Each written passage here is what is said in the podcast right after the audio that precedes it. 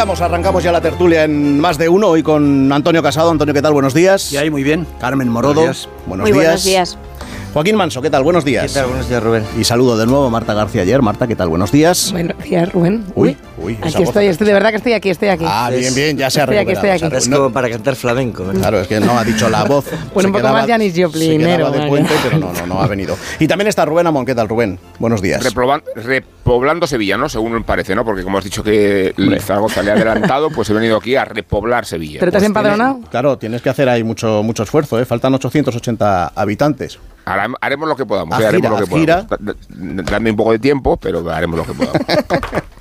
Bueno, el dato de este fin de semana, efectivamente hoy es festivo, mañana también lo es en la Comunidad de Madrid y, y el que ha podido pues ha aprovechado para escaparse y no trabajar hoy. Eh, la garganta, no, es que yo también tengo la garganta así un poco. Em, y la ocupación, la ocupación de, de, mm, de hoteles, de, de- de casas rurales, ha sorprendido incluso a los propios eh, dueños eh, y, y- y hoteleros. Dicen, la ocupación ha sido incluso más alta que en Semana Santa y si esto sigue así, si esto sigue así, el verano va a ser mejor de lo previsto. Hoy el periódico de España da un dato y es que solo con el turismo extranjero, que se prevé que venga eh, y que se gaste más, pues va a haber un nuevo récord tanto de visitantes de otros países como sobre todo, y esto quizá es lo más importante, de lo que se dejan y lo que se gastan en nuestro país, superando de nuevo el récord prepandémico. Eh, entonces la cifra máxima, creo recordar, eran eh, 72.000 millones de euros y para este verano, si todo va bien y si se cumplen estas expectativas de la patronal del turismo, desde el Tour, llegaríamos a los 79.000 millones de euros este año. Es decir, de nuevo el turismo salvando, salvando la economía de, de nuestro, de nuestro país, Joaquín. Pues sí, eh, lo cual no es necesariamente es una mala noticia, sino todo lo contrario. Es decir, hoy vamos a ver a los, a los sindicatos eh, movilizándose.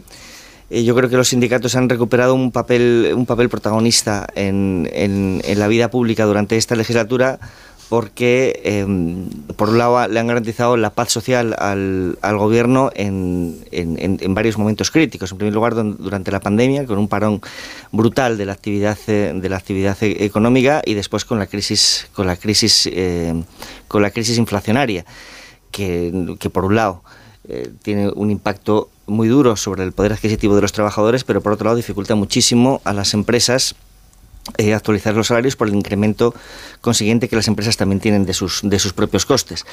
Claro, a cambio de, de- de garantizar la paz social al gobierno en esos momentos tan críticos, en un momento también de transformación profunda de la actividad económica por la digitalización, por la descarbonización, con el impacto que eso tiene sobre las relaciones con la- eh, las relaciones eh, sociolaborales, pues han obtenido muchísima fortaleza en la negociación colectiva gracias a la reforma laboral, las subidas del salario mínimo, la ley del teletrabajo, se hacen muchísimos avances que les confieren muchísima, eh, muchísima autoridad moral y una recuperación de su papel, de su papel protagonista. Con lo cual es natural que hoy estén de celebración y es natural también que reivindiquen una actualización de los salarios. Sería deseable que con un diálogo un poco más pacífico con los empresarios.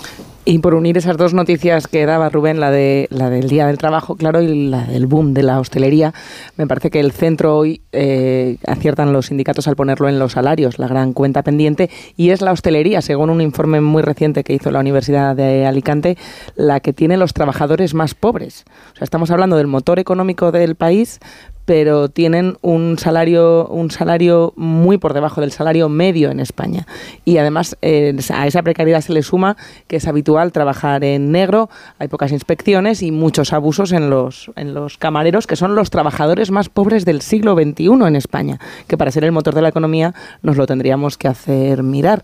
Esto es posible porque hay hay, hay, hay unas ofertas de trabajo muy, muy precarias, muy pocas inspecciones y gente dispuesta a trabajar, pero cada vez menos dispuesta, gente dispuesta a trabajar a cualquier precio. Creo que cuando salen las, noticias de que faltan camareros en España y la indignación va para el lado equivocado si lo que decimos es, pero bueno, con todo el paro que hay, ¿cómo es que no hay gente dispuesta a trabajar? ¿Qué condiciones no estarán ofreciendo? Para que no se llenen los puestos de trabajo. Me parece que es una Dis- reflexión discrepo- importante para ah. Perdón, discrepo bastante de Joaquín porque yo creo que, que los sindicatos no es que hayan recuperado la reputación, es que la han perdido del todo. Y que, y que se han avenido a un estado de mansedumbre y de sumisión como terminales políticas del gobierno. Eh, en algunos casos con extremos escandalosos. Yo creo que UGT eh, es una mascota de Sánchez Y creo que Comisiones Obreras ha decidido convertirse, transformarse en el partido político capilar desde el que Yolanda Díaz va a construir su candidatura. Estos no son los sindicatos. Y además creo que hablan en nombre de los trabajadores, pero no los representan, y no es que lo crea yo, es que si aludimos a su cifra de afiliados, veremos hasta qué punto se ha degradado su verdadero poder. Lo que pasa es que desempeñan un poder simbólico que Sánchez utiliza muy bien y es interpretar que la, la de estos dos sindicatos, por citar los históricos, eh, refleja la paz social y la paz sindical. Y en realidad estos dos sindicatos no están representando ni las inquietudes, ni las angustias, ni los derechos de muchos trabajadores que desde luego hoy no van a salir a arroparlos. Tiene una excusa buena los sindicatos, que es hace tan bueno que nos fuimos a la playa o nos fuimos a la montaña. Sabemos cuál va a ser la repercusión de los sindicatos, su capacidad de músculo social y de movilización, que es escasísimo. Pero a Sánchez le funcionan bien por un motivo y a ellos también les funciona bien por otro, que es la comunión ideológica. Esta idea de que contra la ultraderecha, el neoliberalismo, Vox y todo lo que viene es necesario y urgente homogeneizarse y demostrar que la izquierda está en posición de guerra y de batalla para afrontar eh, el fin de la legislatura. Por eso me hubiera gustado, y con esto termino, me hubiera gustado que, dada esa sintonía orgánica y política, como nunca la ha habido, creo, si hubieran emprendido reformas estructurales mucho más ambiciosas, porque a Sánchez y a un gobierno de la izquierda no se la iban a reprochar como se le hubieran reprochado a un gobierno de la derecha. Luego creo que es una oportunidad desaprovechada. Hombre, yo por seguir con, las, con los eh, dos eh, asuntos que hemos puesto sobre, la mesa, respecto al turismo, mm, yo tengo que lamentar que la primera industria... Eh, del país, es el turismo, pues sea algo tan fungible, ¿no? Que, depende de, muchas cosas. Me gustaría, pues, eh, no sé, una, un, sector mucho más eh, firme como palanca del, progreso de la economía que el turismo.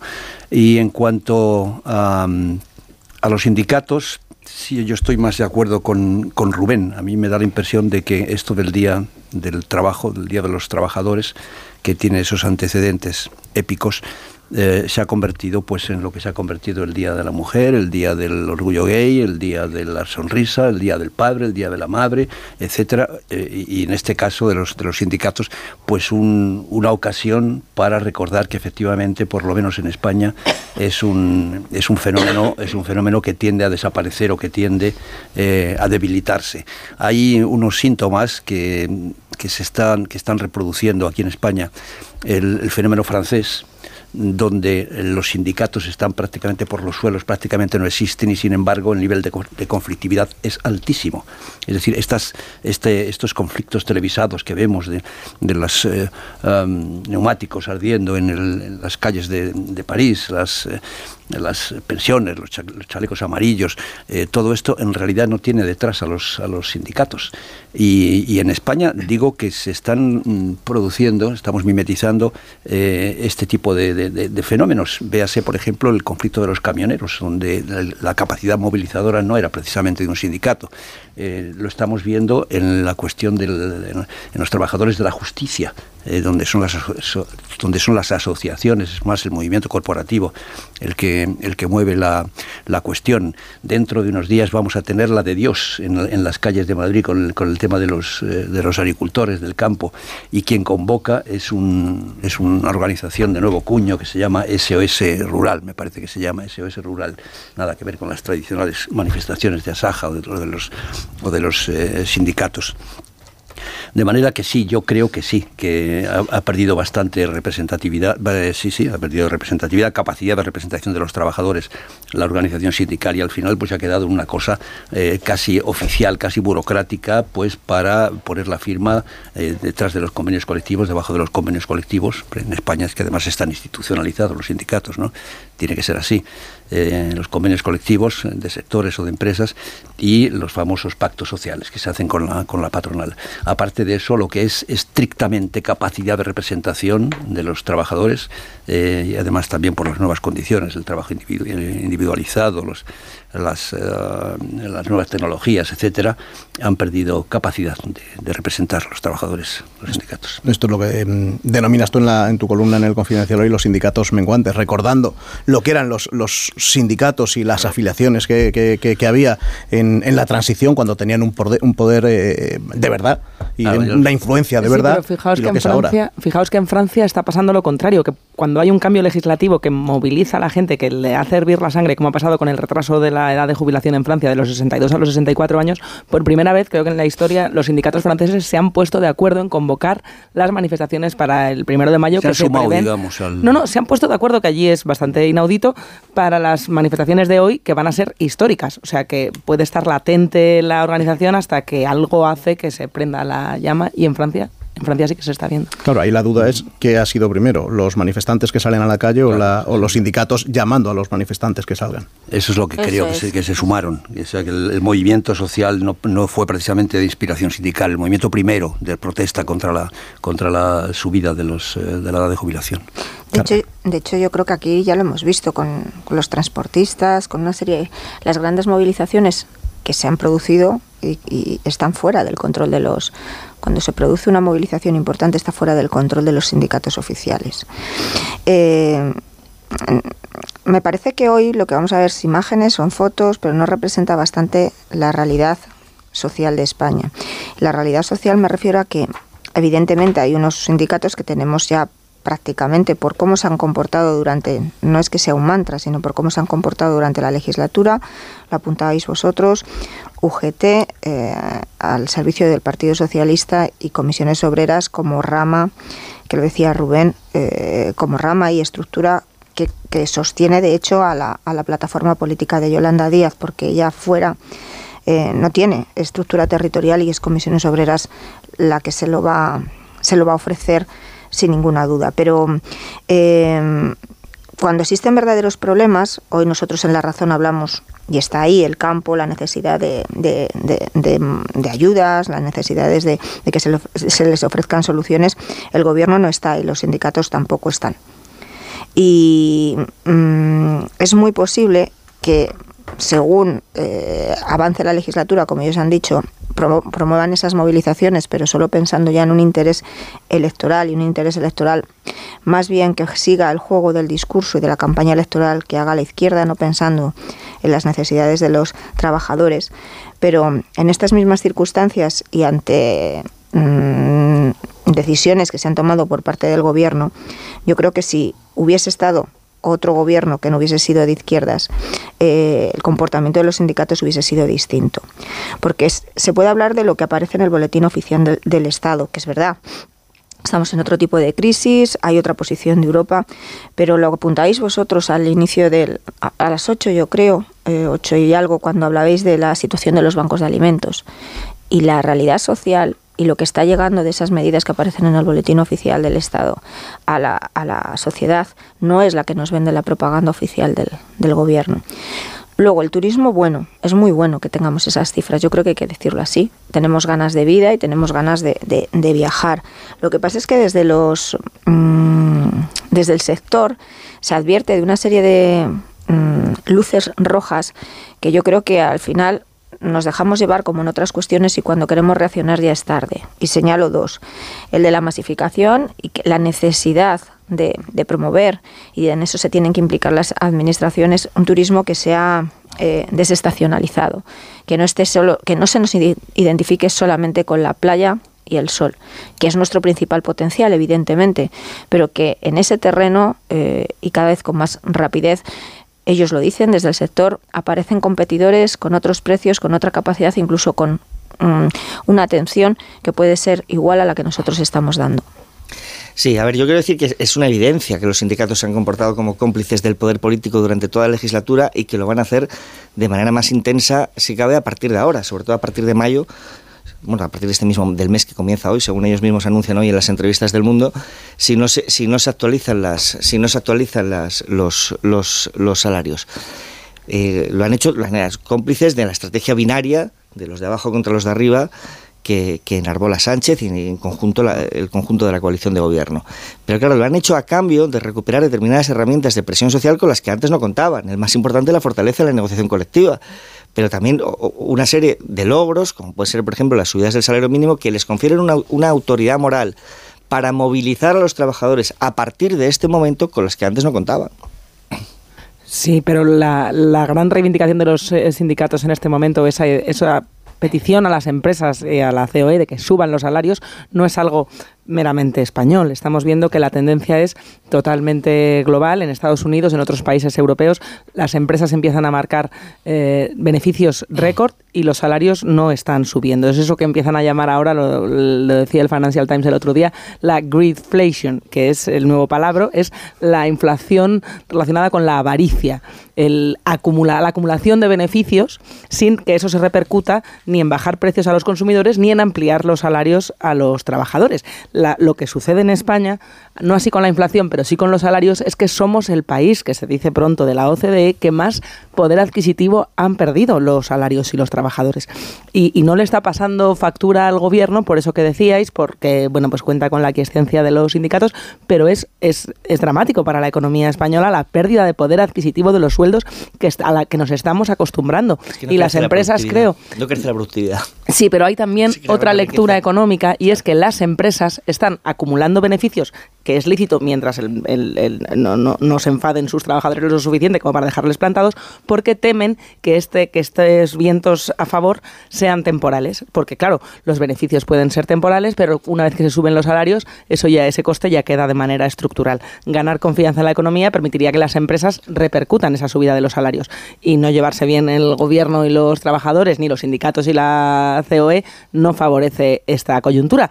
Pero está bien que se visibilice que estamos en empresas con beneficios récord, me parece que el dato del Banco de España, lo decíais eh, antes, eh, reflejaba un aumento de los beneficios del 90% y los salarios no suben. En algún momento está bien que los trabajadores digan, oye, que esto también habrá que repartirlo, no es una reivindicación bolivariana, es hacer funcionar la economía para poder mm, seguir consumiendo y que funcione la rueda tiene que haber una repercusión de los beneficios en los salarios de los trabajadores, no es tan descabellado. Una, mentalización generalizada de los eh, trabajadores en esto que dices, es decir, eh, podría ser formidable, podría ser capaz de derribar cualquier gobierno, si de verdad los, los eh, trabajadores se sintieran representados en esas organizaciones sindicales. Claro, la, fragilidad de la reivindicación mm, no favorece que, que, aumenten los salarios, la reivindicación sindical, quiero decir, esa, esa fragilidad que... Bueno, es que yo, yo lo que creo es que no existe la la reivindicación salarial en ese sentido, en el sentido de que sean todos a una, que sea de verdad una legión como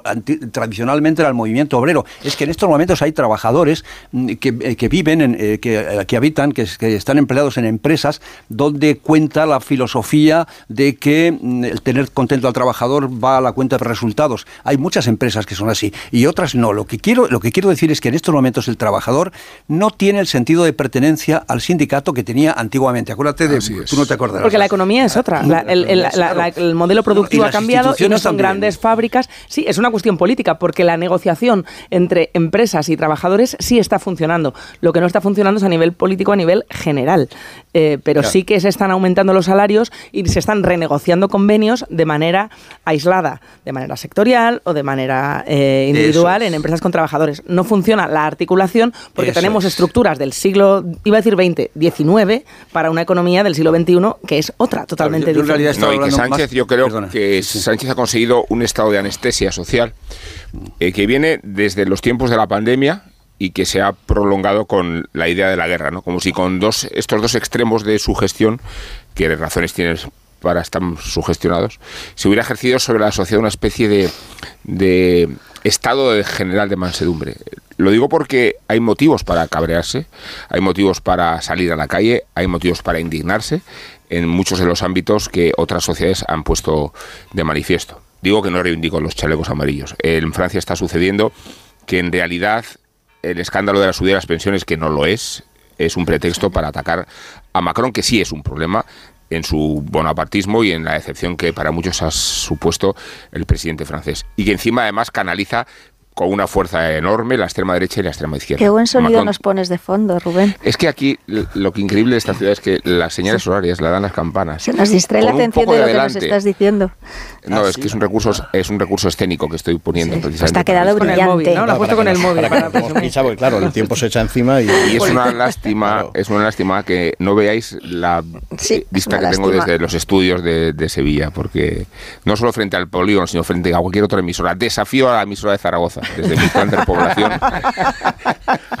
de población. Sevilla tiene, si Zaragoza tiene estas instalaciones y, he terminado. Que van dos minutos y con dos minutos de adelanto, que no se vaya a pensar. Claro, para que nos vayamos preparando, porque ahora tiene que venir aquí el, operario que da las señales horarias, que es manual, esto como todo el mundo sabe, es algo manual. Claro. Este, este, uy, que se me olvida, pues ya, gracias a las campanas de, Sevilla, pues entonces ya se pone, se pone a tino. Mira, pues le vamos a dar un poco más de, preparación. Quedan nada, dos minutos para que den las, las nueve. Y ahora hablamos de, empleo juvenil, que quizá es quizá el, otro gran asunto. Se ha posado un jilguero en mi hombro. Vale, venga ya. Pues obsérvalo con atención y, qué es lo que puedes hacer en este momento antes de que hablemos, como digo, de, del empleo juvenil y de cómo intentar potenciar o cómo el gobierno está intentando potenciar, este y los anteriores, ese empleo juvenil, que sobre todo es potenciando la formación profesional dual, que es esto que no termina de arrancar aquí en España y que tanto éxito está teniendo en otros países como, como por ejemplo Alemania. Estamos a punto de llegar a las 9, las 8 en Canarias.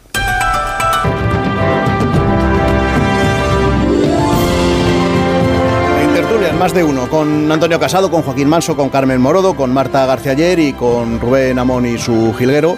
Pues hoy en, tertulia y, como decía, hablando mm, del empleo juvenil y de cómo intenta potenciarlo el, gobierno y los anteriores, es que es eh, fomentando la formación profesional dual. Mm, vamos a intentar aprender un poco más de cómo, de cómo funciona y también de por qué no, no, está funcionando. Em, la formación profesional dual es un sistema de, aprendizaje que, como decía, en otros países, sobre todo en Alemania, en países nórdicos, pues viene, viene funcionando desde, desde hace mucho tiempo, pero que aquí lleva pues bastante menos. en España la FP Dual se empezó a regular hace una década, curso 2012-2013, y no termina de arrancar. Comparado con otros países de la Unión Europea, aquí en implantación estamos muy por debajo de la media. Es lo que recoge el, informe publicado hace unos días por el CES, el Consejo Económico y Social, claro, con una tasa de paro juvenil disparada, con contratos a jóvenes marcados por la temporalidad, hay un dato que llama la atención. Según ese informe, ahora mismo hay cerca de 900 centros que imparten FP Dual a unos 38.000 alumnos en nuestro país. 38.000 alumnos. Por comparar, haciendo un grado en la universidad hay 1.350.000 alumnos. Quiero saludar a Luis García Domínguez, director del IS Puerta Bonita de Madrid, presidente de la Asociación de Centros de FP, FP Empresa. Luis, ¿qué tal? Buenos días. Hola, muy buenos días. Muchísimas gracias por, invitarnos. Claro, con estos datos que faltan, ¿alumnos o, faltan plazas? Eh, bueno, en realidad, eh, cuando has hecho la comparación con la universidad hay que tener en cuenta que los alumnos que no están en formación profesional de la modalidad dual están en formación profesional vamos a decir, de la modalidad general. La clásica, y ahí decirlo. Eh, claro, estamos hablando de aproximadamente un millón de alumnos, que son unos muy buenos datos si, lo, si miramos a hace solo 7, 8 o 10 años, donde estábamos en torno a los 600, 700 mil alumnos. Es decir, que hemos avanzado en una modalidad que es la modalidad general, donde no hay eh, la dualidad que, de la que estabas hablando y ahora si quieres lo explicamos, y, pero que en todo caso los alumnos pasan una, una quinta parte de, sus horas en, la empresa aprendiendo también. Claro, pero ¿por qué no termina entonces de, arrancar después de, una década esta modalidad de FP Dual, que, que, en teoría es el gran objetivo, que se implante aquí como, como en otros países, sobre todo, como digo, del norte de Europa? Yo creo que es, eh, son varios factores, entre otros, es que hay una dispersión de la norma. La norma no está basada en una ley. Ahora, el año pasado se aprobó una, una nueva ley de formación profesional que acoge dos partes de, o dos modalidades de formación profesional dual. De hecho, toda la formación profesional va a pasar a ser dual. Una, digamos, ah, más a fondo, parecida a la dual que tenemos ahora, y una más general y, yo creo que, bueno, pues yo, venimos de una cultura donde la formación está basada fundamentalmente en la escuela y donde las empresas eh, llevan colaborando con la formación profesional de manera general eh, aproximadamente unos 20 años. Yo creo que aún se tiene que extender esa, esa cultura, vamos a decir, de que las empresas no pueden trabajar solas, los centros no pueden trabajar solos, tenemos que trabajar juntos, profundizando en esa relación que ya venimos, que ya venimos teniendo desde hace 20 años. Entonces yo creo que mm, la dispersión que hemos tenido de modalidades de formación profesional es muy distinta a la formación dual que se puede hacer en Andalucía o en Cataluña, la que se puede hacer en Galicia o en Valencia. Y yo creo que que ese conocimiento de lo que es la formación profesional y la formación profesional dual en general, yo creo que va a ser el, elemento clave que haga que cambie eso. Pero es, complicado convencer eh, a un empresario pequeño, un microempresario, de que colabore en la formación y que dedique parte del tiempo también a, a formar a ese aprendiz que pueda tener ahí.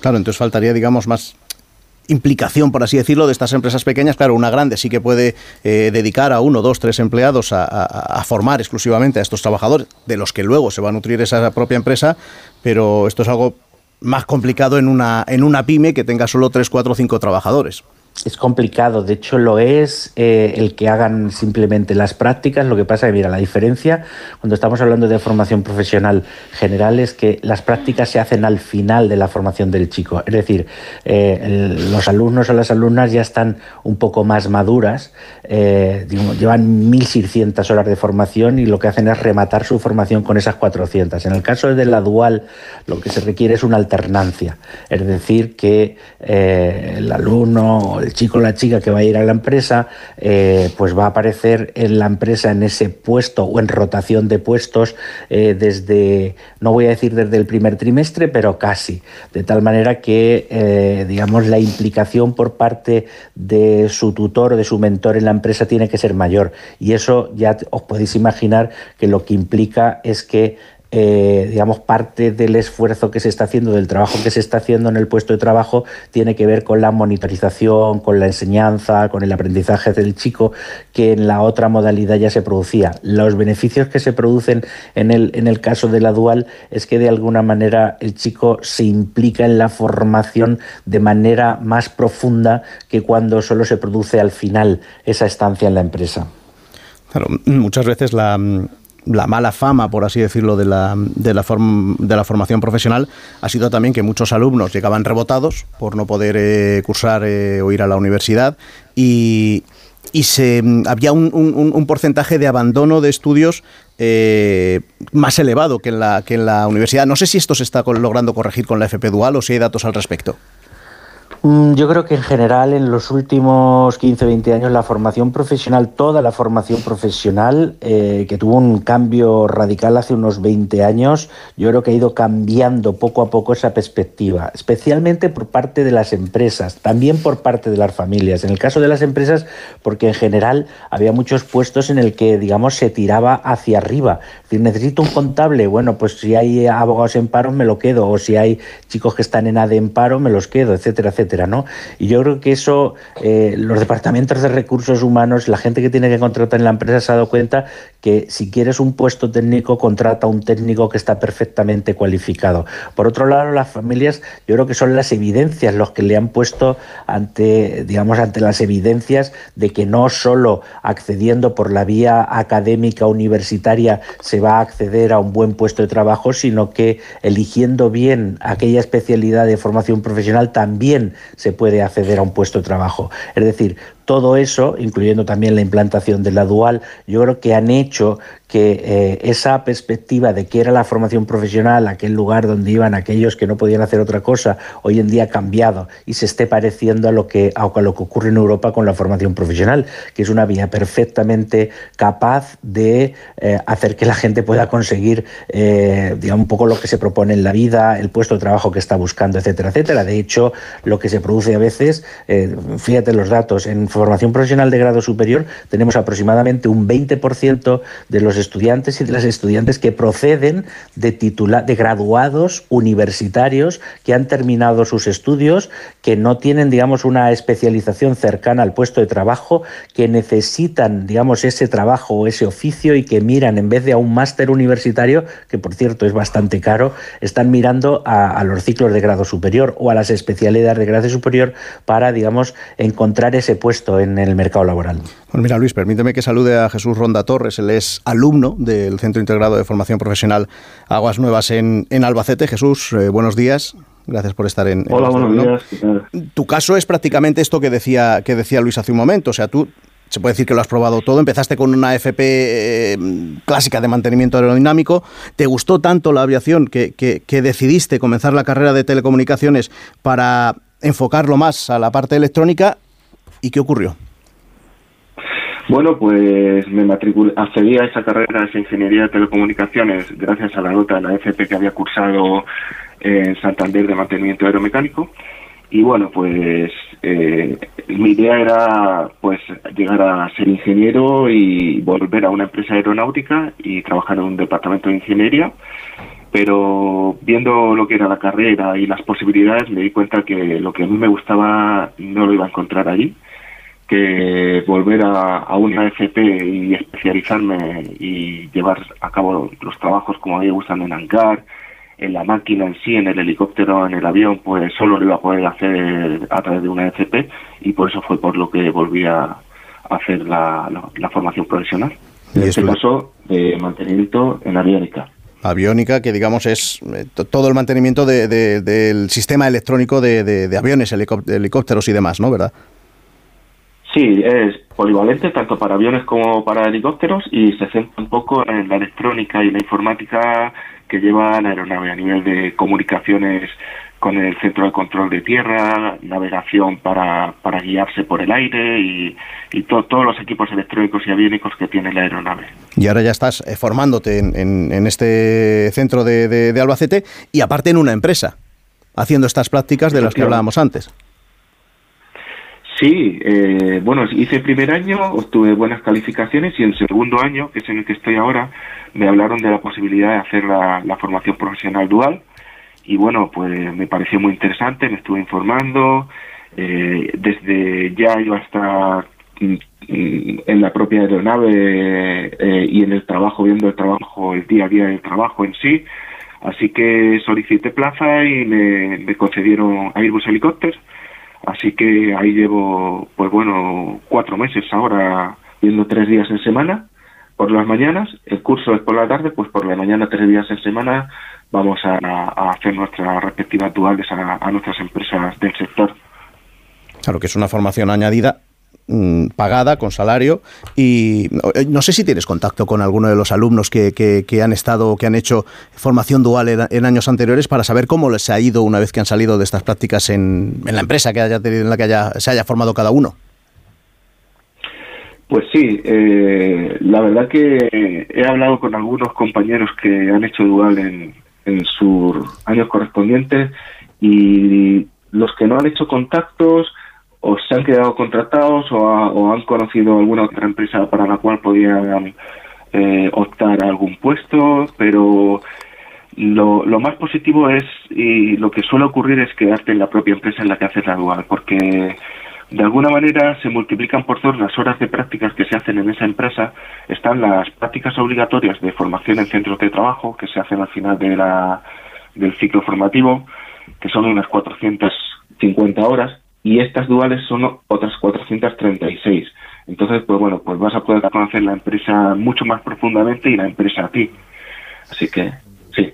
Claro, este es el, paso que da el alumno, que es eh, hacer unas prácticas en una empresa eh, y luego, si, si tiene suerte y en, en, muchas, en un alto porcentaje así, así ocurre, quedarse en esa empresa. Luego hay otro paso que es el, el contrario, pasar de la empresa a la formación es decir, profesores especialistas, como por ejemplo Daniel Noguero Albaladejo, él es profesor especialista del, del IES, profesor Raúl Vázquez en, Madrid. Daniel, buenos días. Hola, buenos días. En tu caso es así, o sea, tú tienes tu, puesto de trabajo en una empresa y aparte eres eh, profesional, eh, profesor, especialista y todo lo que desarrollas tú en tu propia empresa se lo enseñas a, tus alumnos para que aprendan realmente cómo funciona una empresa. Exactamente, sí es, es más o menos intentamos hacer la figura de, la conexión en el día a día entre los alumnos y la empresa, lo que va a ser el día de mañana su puesto de trabajo. Claro, para nosotros al final es una, es una algo sencilla, no tenemos más que contar nuestra experiencia, transmitirles nuestros conocimientos y, todo desde, desde haberlo vivido. Al final transmites más fácilmente eh, esa realidad del puesto de trabajo, eh, empiezas a meterles un poquito en la cabeza los procedimientos que van a seguir y por supuesto pues ya es un enlace directo. El día de mañana si, si te los encuentras en tu, en tu propia empresa haciendo sus prácticas, pues ellos van a estar muy encantados, muy motivados y nosotros además vamos a, tener un buen trato con ellos, vamos a saber dónde están sus puntos fuertes para intentar explotarlos. No se genera, es una relación bastante estrecha desde el primer momento de la, de la formación.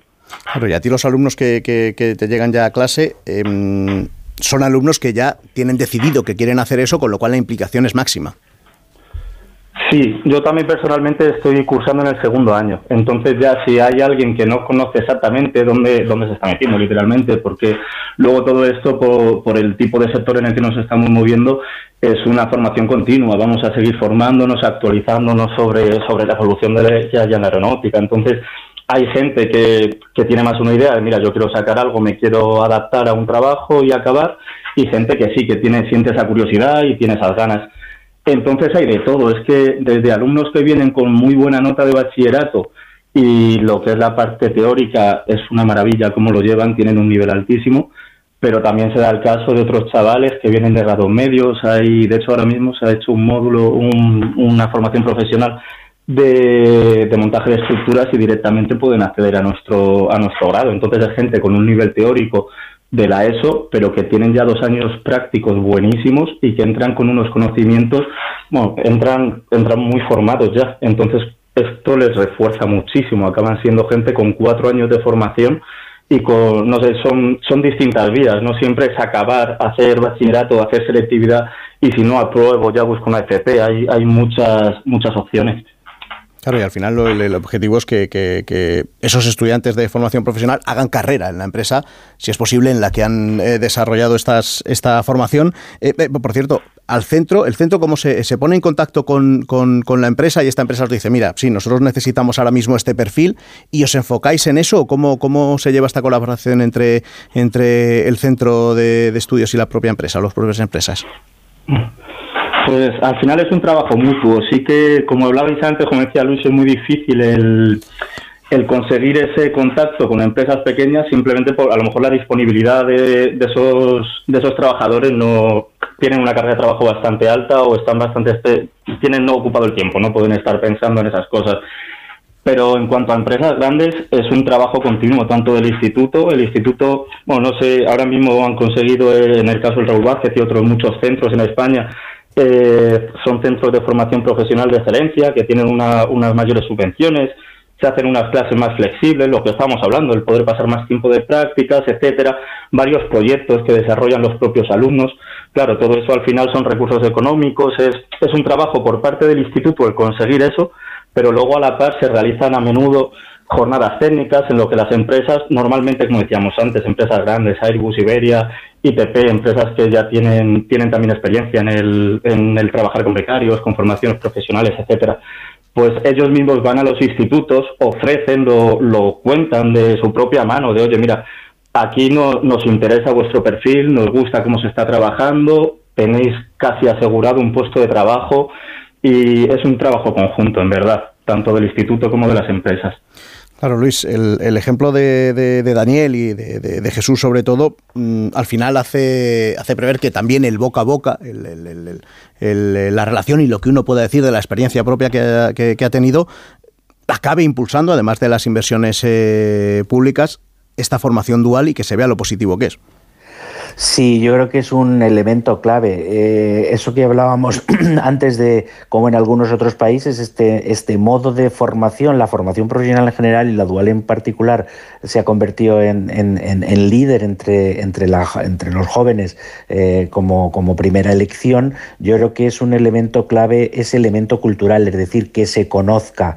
Estaba hablando ahora Daniel de alguna manera de esa manera de formar y, es clave, o sea, le tenemos que decir a las, eh, especialmente a las empresas medianas, las grandes yo creo que lo tienen bastante más claro, pero a las medianas, que si quieren tener eh, técnicos cualificados eh, en, lo que sea, en, cualquiera de, los, de las especialidades que sean, se tienen que implicar más. De hecho, mm, les agradecemos a la empresa es el que ahora mismo en, España tenemos aproximadamente unos 500.000 puestos formativos de lo que llamamos formación en centro de trabajo, que son esas prácticas a final de la formación de la, de la formación profesional general, pero esos otros casi 40.000 puestos en dual, yo creo que es un elemento clave, pero clave para las propias empresas. Si quieren tener un técnico cualificado y una persona que esté apegada a la empresa, qué mejor que implicarse. Evidentemente no va a costar solo la selección mediante una especie de casting, audiencia o currículum, sino que se tienen que implicar en la propia formación. Y parece que al principio cuesta más. Es decir, que ese sistema de selección implicándose durante dos años en tener un chico, una chica en la empresa eh, formándolo, pues parece evidentemente que cuesta recursos, es decir, tiempo del mentor o del tutor.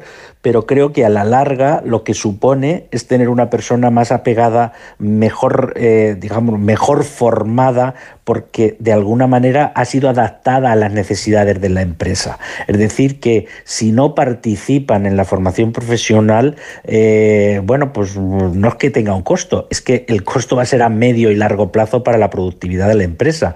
Y lo, solo tenemos que mirar alrededor de, las, eh, de, las, de los países eh, que tenemos en, en, España, nuestros socios europeos que adoptaron ese modelo, la propia Unión Europea ha adoptado el modelo porque entiende que esa implicación redunda en una mayor calidad de los técnicos y por tanto de la productividad de la empresa. Y, una pregunta, por ejemplo, también hay que, hay que eh, focalizar o orientar también a, profesores de, de, la educación secundaria obligatoria, de la ESO, porque muchas veces mm, da la sensación de que están eh, centrados en que el alumno tenga que seguir progresando. Claro, lo, habitual es ir a, bachillerato y, y, a lo mejor hay alumnos que están Mm, preparados para hacer una, una práctica o, más eh, dedicados más a la, a la práctica que, a la teoría y que la formación profesional puede ser su salida, pero se le hace repetir a lo mejor un curso y con eso también pues eh, al alumno en cuestión pues no se le, no se le plantea una alternativa, incluso se le puede quedar afectado y, decidir eh, dejar los estudios. Y estamos hablando de dos elementos clave. Uno que es la orientación, es decir, sí que orientamos, obviamente. Hay orientadores, yo creo que hay muy pocos orientadores en los centros eh, de, primaria y de secundaria para, digamos, contar toda la realidad del futuro que puede tener un chico, que efectivamente puede ser la universidad y puede ser el bachillerato, pero que puede ser eh, los ciclos de formación profesional perfectamente. Y luego hay otro elemento eh, ahí, y es que cuando un chico termina la ESO, y quiere hacer un bachillerato, no hay ningún problema en matricularse en el bachillerato. Pero como ese chico, esa chica quiere hacer un ciclo formativo de grado medio, a veces no encuentran. De hecho, hemos tenido cifras en distintas comunidades autónomas de falta de eh, grado medio, de formación profesional de grado medio, de que no hay plazas suficientes. Y a veces uno dice, no, es que hay unas que sí se llenan y otras que no se llenan. Efectivamente, primero tendríamos que recoger esa vocación de los chicos y traérnoslos para la formación profesional porque es bueno para el país. Pero en segundo lugar, necesitamos esas plazas y necesitamos orientación para decirle a las familias y para decirle a los chicos que efectivamente pueden hacer su carrera en grado medio y en grado superior, incluso si quieren continuar luego en la universidad, pero para eso tenemos que tener plazas y tenemos que tener, eh, digamos, suficiente capacidad de información cuando los chicos tienen 11, 12, 13, 14 años. Y aquí, por cierto, también estaría bien que se implicaran las empresas abriéndose cuando puedan y en los momentos que puedan para que sepan realmente cuáles son estos nuevos trabajos, que no son trabajos antiguos, sino que son trabajos trabajos de futuro, ¿no? Y tanto para la orientación como para crear esas plazas que son necesarias en grado medio, para garantizar de alguna manera, igual que se puede hacer el bachillerato casi de carrerilla, para que se pueda hacer el grado medio. Y eso evidentemente implica recursos de todos.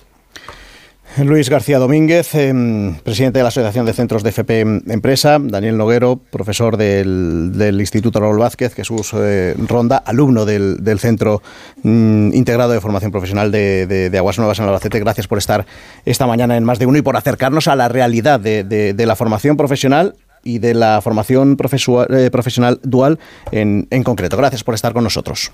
Muchísimas gracias a ustedes. Gracias a vosotros.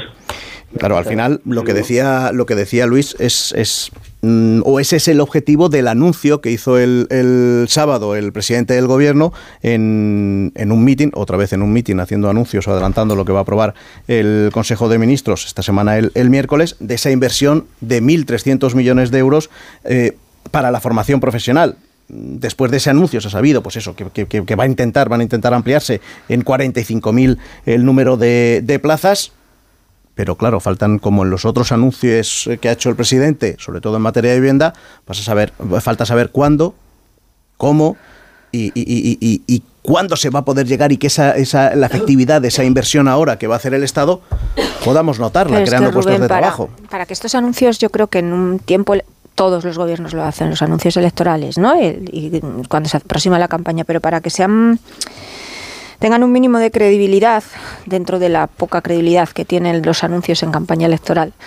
Eh, yo creo que necesitan ir ajustados a un balance de lo que se ha hecho, en este caso de cinco años de gobierno, y a que no los presentes simplemente como un eslogan electoral, como si estuvieses en la oposición, sino que tú que tienes el boletín oficial del Estado y has estado gestionando durante cinco años, eh, le des un, un, mínimo de coherencia a lo que estás planteando.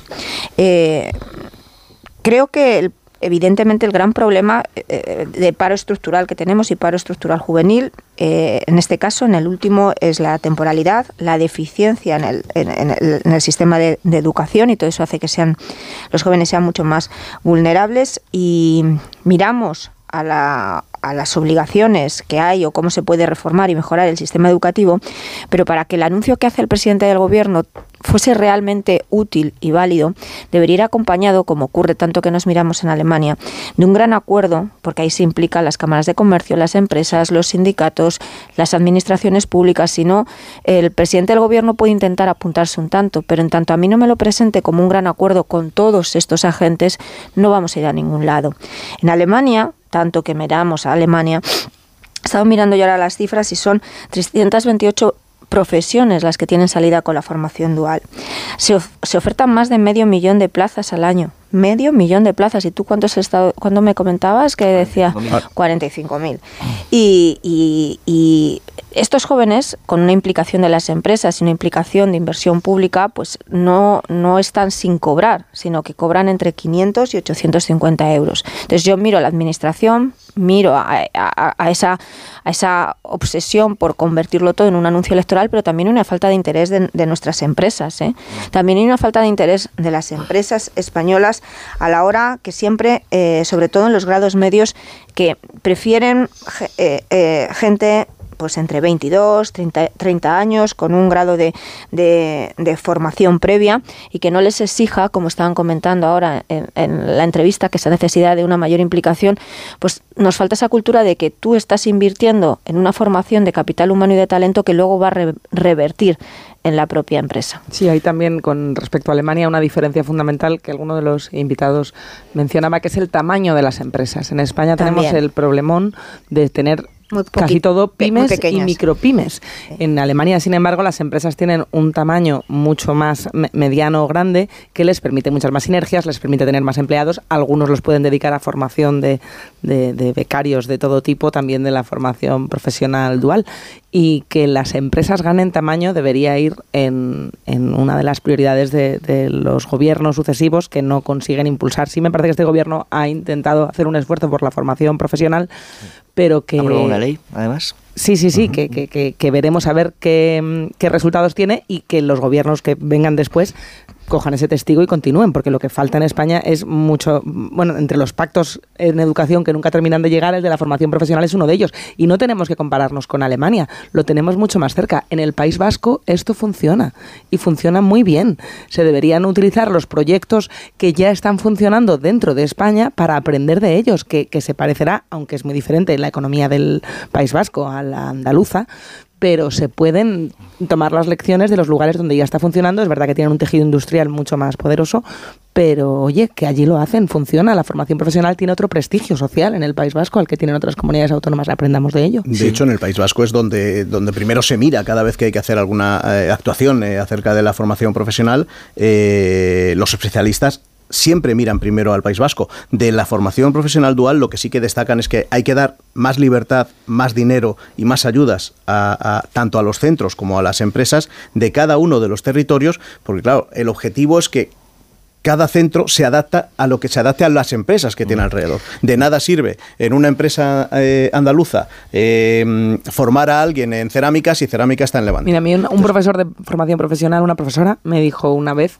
que, intentaban eh, hacer muchas, muchos proyectos de innovación con los alumnos que tenían, muy motivados, eran Valladolid, y, y, que lo hacían a escondidas de la administración, que no se podían enterar porque todo el sistema está pensado de una manera muy, muy, muy hierática, sin ningún margen de, de libertad para los profesores motivados que tienen ganas de hacer cosas con sus alumnos y me decía que hacemos cosas muy innovadoras, pero tratamos de que no se entere nadie porque si no, no nos van a dejar. Y eso es dramático. De todas formas, la penetración de la formación profesional dual ahora mismo es muy escasa, es decir, menos del 4% de los alumnos que cursan formación profesional lo hacen a través de la formación profesional dual. Ahora bien, que va a crecer es ineludible, no solo por el modelo del, por el modelo del País Vasco, sino este mismo año el Foro de Davos eh, emitió una lista de profesiones tecnológicas para las que había demanda en España, pero que sin embargo no éramos capaces de cubrir. Y esto en un país que tiene un 30% de paro juvenil y es el segundo país de la Unión Europea con más tasa de universitarios en paro. Es decir, a pesar de que se da esa circunstancia, no ofrecemos la formación que demandan las empresas. Por lo tanto, las reformas de la formación profesional, se ha aprobado una nueva ley durante esta legislatura y una fuerte inversión vinculada al plan de recuperación eh, orientada a la formación profesional dual, funcionarán si se da la colaboración público-privada, es decir, si las empresas efectivamente contribuyen a la definición de los perfiles que necesitan, porque esa es una realidad que está ahí encima de la mesa. Los defensores del, régimen franquista, sobre todo utilizándolo como, resorte político para hacer eh, una gran clase media, suelen utilizar el tema de la vivienda, suelen recurrir a lo que se hizo en durante la, España de Franco en el tema de la, de la vivienda, las construcciones de viviendas sociales que se pusieron en, circulación. Y sin embargo, no mencionan nunca este de la formación profesional, donde se dieron pasos importantes y, hubo un apagón en, todos ellos. Se convirtió en una asignatura pendiente de la democracia hasta hace relativamente poco tiempo que está empezando a resucitar la, formación profesional. Estoy pensando en las famosas escuelas de maestría, las universidades laborales, todo aquello. Eh, pues promocionó eh, a, muchos eh, trabajadores capacitados para ciertos trabajos en la división del trabajo en la empresa. Mm, si, si Juan Lobato, el candidato socialista, tuviera un poco más de, arropamiento por parte de su partido y, un poco más de visibilidad, se sabría que hace mm, que antes que Pedro Sánchez, antes de lanzar estas promesas, Pedro Sánchez en el, en el tema de la formación profesional, como lo ha hecho en el de la vivienda, como lo ha hecho en el del déficit público, como lo ha hecho en el de paro, todo va a ir muy bien, pero claro, promesas, como, como decía Carmen antes, más que de lo que ha hecho, parece que está prometiendo lo, lo, que va a hacer. Bueno, pues eh, se sabría entonces que, Juan Lobato, con bastante antelación a, Pedro Sánchez, anticipó un plan de formación profesional, de capacitación profesional, lo llama él, que se llama Madrid Chip, muy concretado, sobre todo en el reto de la digitalización, temas de diseño, etcétera. Eh, y esto lo hizo antes. Eh, yo no sé si esto fue una idea de Moncloa que, que copió Lobato o es al revés pero, pero ahí ha dado un paso más el Lobato en la profundización de algo que ya se está haciendo. En Madrid ya lo de la formación dual está, está en marcha. Bueno, es que si las universidades nos papilan, ya están las empresas generando sus propios ciclos de formación. Grandes gigantes como Google y otros gigantes tecnológicos están ofreciendo títulos, títulos express porque hay muchas empresas, como decía Manso, que están buscando trabajadores en disciplinas Pero digitales. es que como esté en el sistema y- educativo también. Bueno, pues tendrá que flexibilizarse el sistema para poder ofrecer lo que demandan las empresas que están decidiendo ofrecer ellas gratuitamente en ocasiones su propia que es formación imprescindible. para contratar a la gente a la que ellos mismos han Y lo que formado. decías tú antes, que está muy parcelado por las comunidades autónomas, porque esto lo- en- de- depende de las comunidades Sí. autónomas, va mejor o peor. En algunos sitios no Pero yo existe creo la que, formación que- que ha sobrevenido Rubén. también un problema, un problema cultural y es, eh, mencionaba Rubén antes, eh, no, mencionaba Antonio. Rubén, la- Rubén, eh, tú sí. mismo lo mencionabas, ¿no? No, Rubén Bartolomé. ah, perdóname, sí. Sí, sí. Eh, Joaquín, eh, por favor. Está como el Estoy festivo. está- Pero sobre todo, no me, no a mí tu, tu pachorra. O sea, no, me la reproches a mí. O sea, encuéntrate en dónde estás y qué hora es y todo eso. Y luego ya, si quieres, discutimos, pero no sobre este asunto. No, que mencionaba Antonio Casado sobre eh, el predominio de la formación profesional del franquismo y después el cambio de modelo radical que ha, hecho prevalecer eh, la inflación universitaria, que creo que es la peculiaridad del sistema educativo español. Tenemos un 30% de universitarios que no encuentra trabajo, ni siquiera cuatro años después de haberse graduado. Y eso nos convierte en un monstruo específico del contexto comunitario eh, y, obliga a muchos estudiantes no solo a plantearse para qué han estudiado, sino a rebajarse, entre comillas, a dedicarse a empleos que no tienen nada que ver con lo que se han formado. Y eso crea un colapso en el propio sistema que es muy difícil resolver con una inyección de dinero, porque eh, estamos delante de un problema de paradigma cultural en el sentido cultural laboral, ¿no? Y, por eso yo estoy de acuerdo en que tienen que provenir del consenso de todos los actores implicados, no desde la ocurrencia de un gobierno que está empezando a gobernar cuando termina la legislatura. Sí, es cierto que existe ese paradigma cultural que dice Rubén. ¿Qué Rubén? El, el Rubén, el Rubén, el que nos habla desde Sevilla. El del jilguero. El del jilguero. Y los pavos, ¿eh? que ahora hay pavos, ¿eh? es que no os imagináis lo que Pero es bueno, esto, ¿dónde es estás? Ornitólogo ahora. Que además, Y pavos. que además tenía, tenía un correlato en el tenía un correlato en el desprestigio de la, de la propia formación de la propia profes- eh, formación profesional que se asociaba a quienes no tenían capacidad o inteligencia o talento para, para acceder a la universidad de manera muy injusta porque eso realmente nunca ha sido así pero estaba instalada esa convicción lo que ocurre es que ahora hay otro movimiento cultural impalable. Es decir, lo que señalaba eh, ahora Marta, de que las propias empresas están dando formación a sus trabajadores, es que vivimos una transformación económica profundísima, con dos vectores que son la digitalización y la descarbonización, que a quien no se adapte va a quedar condenado a la obsolescencia. Y eso las propias empresas no se lo pueden permitir. Por lo tanto, bien desde el momento de la entrada, a través de la formación de los jóvenes, bien a través de la formación de los propios trabajadores, es necesario un proceso de adaptación y además un, un proceso de adaptación urgente, porque el cambio es rapidísimo. Y hay otro desafío, eh, teniendo como tenemos la tasa de paro juvenil eh, tan desbocada, no hay nada que tenga que haga a los jóvenes españoles estar más condenados al paro que en otros países, el 30%, creo que solo Grecia está en peor situación que nosotros. Y tiene mucho que ver también con otra cuestión cultural, no solo esta cosa de nuevo rico, de nueva economía industrial, de que ser universitario hijo es lo que más eh, felices nos va a hacer cuando no es necesariamente lo que más puertas del mercado laboral habrá a ese joven, eh, es la tasa altísima de abandono escolar, que es un problema de Estado. Otros países, sin embargo, no expulsan a los jóvenes del sistema educativo eh, y esta idea que, errónea que se ha instalado en España de que aquí todo el mundo aprueba, en realidad es exactamente lo contrario.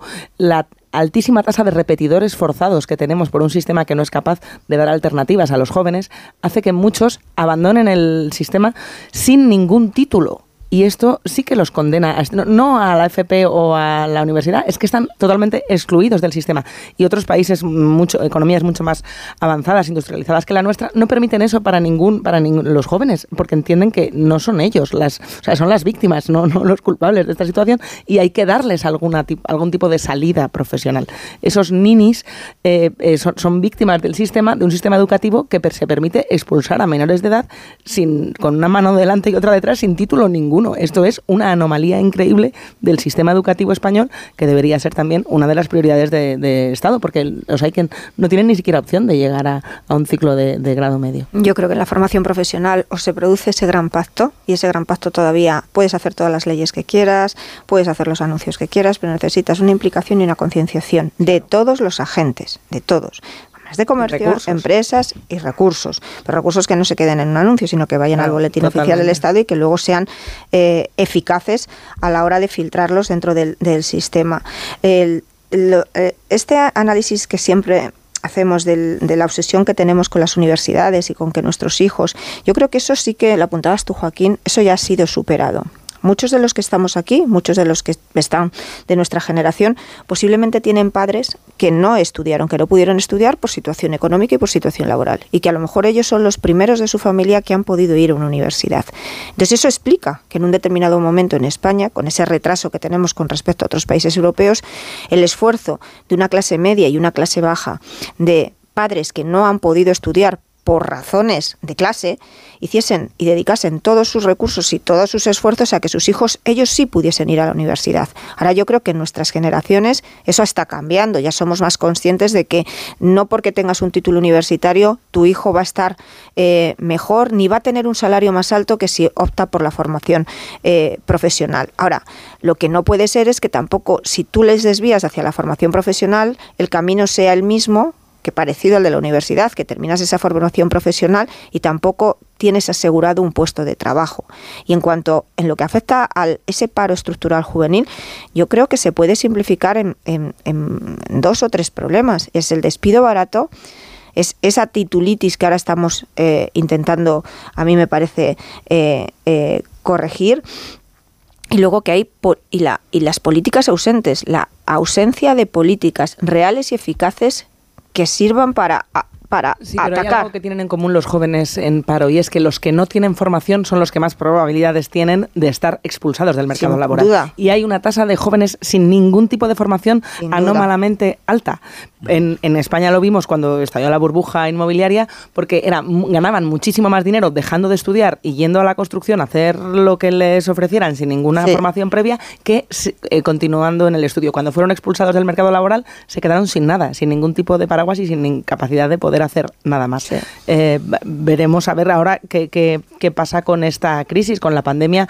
Mm, al, haber cerrado muchas opciones laborales, se continuaron los estudios, pero hace falta que esos estudios, claro, tengan conexión con el mundo real, como decía antes Joaquín. Y es verdad que tenemos la tasa de universitarios de las más altas de Europa, pero también es verdad que los universitarios son los que menos posibilidades tienen de estar en paro, junto con los jóvenes que han recibido formación profesional de las áreas más demandadas. Al final, si hay algo claro en el mercado laboral español, es que teniendo formación es mucho menos probable estar en el paro que si no te sí, pero Marta, hay un problema de discriminación otra vez por la capacidad adquisitiva eh, y, a partir de ahí por los másters que definen y caracterizan y cada vez mayor. El, proceso de, de, introducción en el mercado. ¿eh?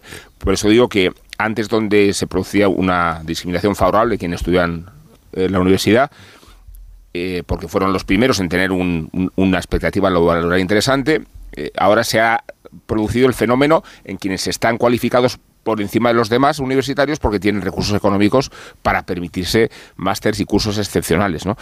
Y ahí en esa brecha otra vez vuelve a producirse el problema de la inflación universitaria y de la falta de formación para adquirir eh, puestos de trabajo a la altura de lo que has estudiado, ¿no? es otro problema nuestro. Bueno, en esto también lo comentabais, la empresa va un paso, la empresa privada va un paso por delante porque sí que es capaz de, de, forma ágil de, enfocar los programas eh, que está planteando a las necesidades reales de, las empresas, de sus propias empresas, y aquí me vais a permitir que permita que, que barra un poco para casa, porque por ejemplo el Grupo Planeta es uno de los, de los grupos que tiene un programa de innovación en formación profesional que Mm, está siendo eh, mm, mejor valorado, más elegido por los jóvenes y que está logrando unos, unos mejores resultados. Y también en eso hay que, hay que fijarse eh, por parte de la administración para intentar agilizar toda esta... esta por decisión de la empresa, no por imperativo del sistema educativo. Eso es lo malo. 18 minutos para llegar a las 10, para llegar a las 9 en Canarias. Dadme un momento y os pregunto por, por las invitaciones.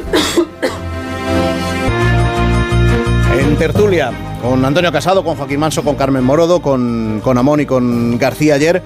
Y os decía yo que quería que hablásemos de las invitaciones por este nuevo encontronazo, por así decirlo, muy llamativo, sobre la mm, celebración mañana y conmemoración del Día de la Comunidad de Madrid, con el acto institucional que va a tener lugar en la Real Casa de, Correos, en la Puerta del Sol, en la que mm, a esos actos, pues el gobierno de la comunidad, el gobierno de Díaz Ayuso, ha invitado a miembros del gobierno. Bueno, uno se ha invitado, que es eh, la ministra de Defensa, según he visto en varias informaciones hoy, Margarita Robles, como va a haber un desfile militar, es la que mm, se puso en contacto con la presidenta madrileña, le dijo, oye, me interesaría, me gustaría asistir a estos, a estos actos, a lo que Ayuso eh, pues se lo autorizó y le invitó porque la relación entre ellas pues es la ministra con la que mejor se lleve, con la que mejor relación tiene la presidenta madrileña. Luego invitó también a, la, a, Isabel eh, Rodríguez eh, para que asistiera y ella declinó la invitación, pero sí que dijo, en mi lugar va a ir Félix Bolaños. Este aquí que la Comunidad de Madrid ahora mismo, la presidenta Díaz Ayuso con Félix Bolaños, ministro de la Presidencia y, muchas cosas más, pues tiene una relación, digamos, bastante mejorable. Por, sobre todo porque, por una parte, el año pasado, cuando invitaron desde la comunidad a Pedro Sánchez para que asistiera a estos actos, él dijo que no, y la persona que fue fue precisamente Félix Bolaños, y esto no gustó nada en la Real Casa de Correos, y por otra es porque Mañana se va a celebrar una manifestación en la propia Puerta del Sol, correspondiendo, eh, coincidiendo con los actos del 2 de mayo, y acusa la comunidad a, a, Félix Bolaños de estar detrás de esa autorización por parte de delegación de gobierno. Y claro, dicen, si él se está autoinvitando, nosotros por ahora veremos si le dejamos sentarse Veremos dónde, porque claro, el hueco ahora mismo ya está todo cogido y mover una silla es difícil, pero, pero desde luego no le vamos a recibir porque él se ha autoinvitado esto nos lo cuentan hace unos días y desde luego. y parecemos idiotas, de verdad. Pero, pero ¿cuántos años tiene? ¿Pero cuántos años tiene? a lo mejor esto tenemos que verlo. La fiesta de cumpleaños de los niños de primaria. Falta poner música. Verdad, sí. Es que, eh, eh, como si no tuviéramos problema, no hay un problema innecesario. En todo caso, un ejemplo de los niveles mm, de, trivialización y de, estupidización que, a los que ha llegado la política nacional. Bueno, eh, mm, seamos rigurosos. Con las generales de la ley en la mano, tiene razón Ayuso. Con las generales de la, de la ley en la mano, quien debe estar ahí es el delegado del gobierno y en todo caso la ministra de Administración Territorial. Pero los demás, si no son invitados y, e insisten, pues son, ganas de verdad de enredar y ganas de crear problemas donde, donde no los hay. Pero, pero, pero bueno. Yo diría que es un tocar, tocarte los bajos con las manos frías. Dicho de esta manera. diferenciarse en campaña estamos en horario, estamos en horario infantil. A ver, sería bueno para todos la colaboración entre administraciones. Lo que pasa es que esto venimos ya desde la pandemia. Esto es, ya lo he dicho y no lo voy a repetir, pero a mí yo lo simplificaría así. Y desde el punto de vista, porque al final en, a, cuatro semanas de unas elecciones le va a salir peor, mucho peor a Bolaños que a la presidenta de la Comunidad de Madrid, si desde el gobierno este tocarte los bajos o las manos frías lo estás haciendo en clave electoral. Bueno, a ver, yo creo que tiene razón Antonio. Es decir, institucionalmente, además, la comunicación que dirige el Ministerio de la Presidencia a la Comunidad de Madrid no es una solicitud para ser invitada a un acto institucional, sino es un dar por hecho que me puedo presentar ahí si yo quiero. Con lo cual, da pie a la reacción airada que qué más quiere Isabel Díaz Ayuso que mostrar, su claim de adalid del antisanchismo y de generar la máxima expectación respecto del acto del, del martes, después del acto de mañana.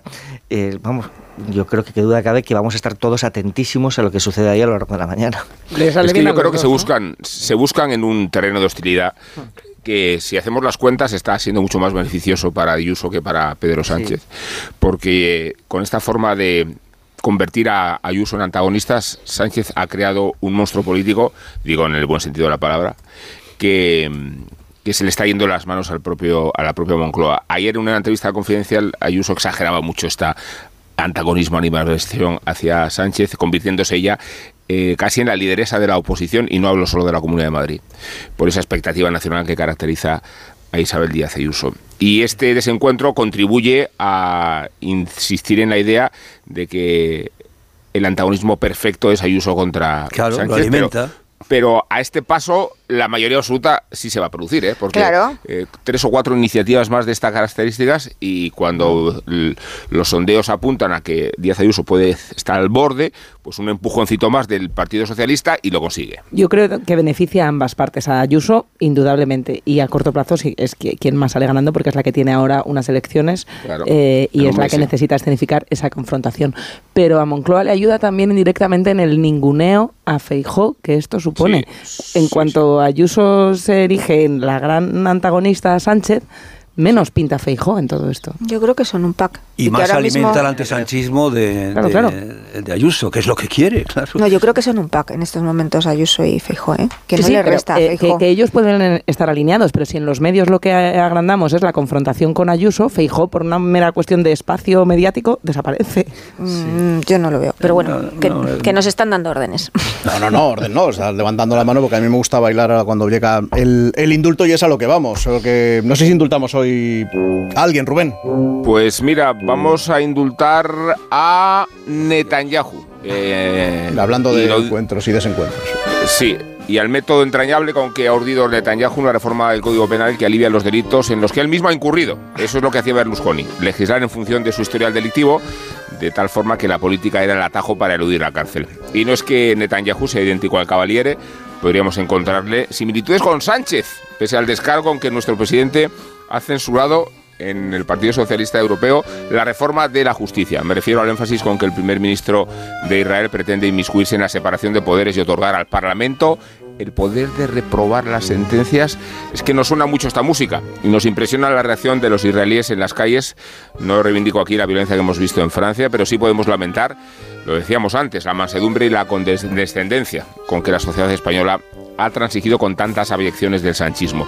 Quizá porque la izquierda es la que mueve la calle, o porque la distancia de la sociedad y la política está degenerando en pasividad y en indolencia. Netanyahu, decíamos, la polarización de la sociedad de Israel y la insólita capacidad de resistencia y adaptación del primer ministro que más tiempo ha permanecido en la jefatura del gobierno. Lleva 13 años, aunque para hacerlo se haya puesto ahora en manos de la ultraderecha y de los ultraortodoxos y haya imparado una involución, una regresión cuya verdadera oposición no está en el Parlamento ni en Pedro Sánchez, sino en las manifestaciones más corpulentas de la historia contemporánea de Israel.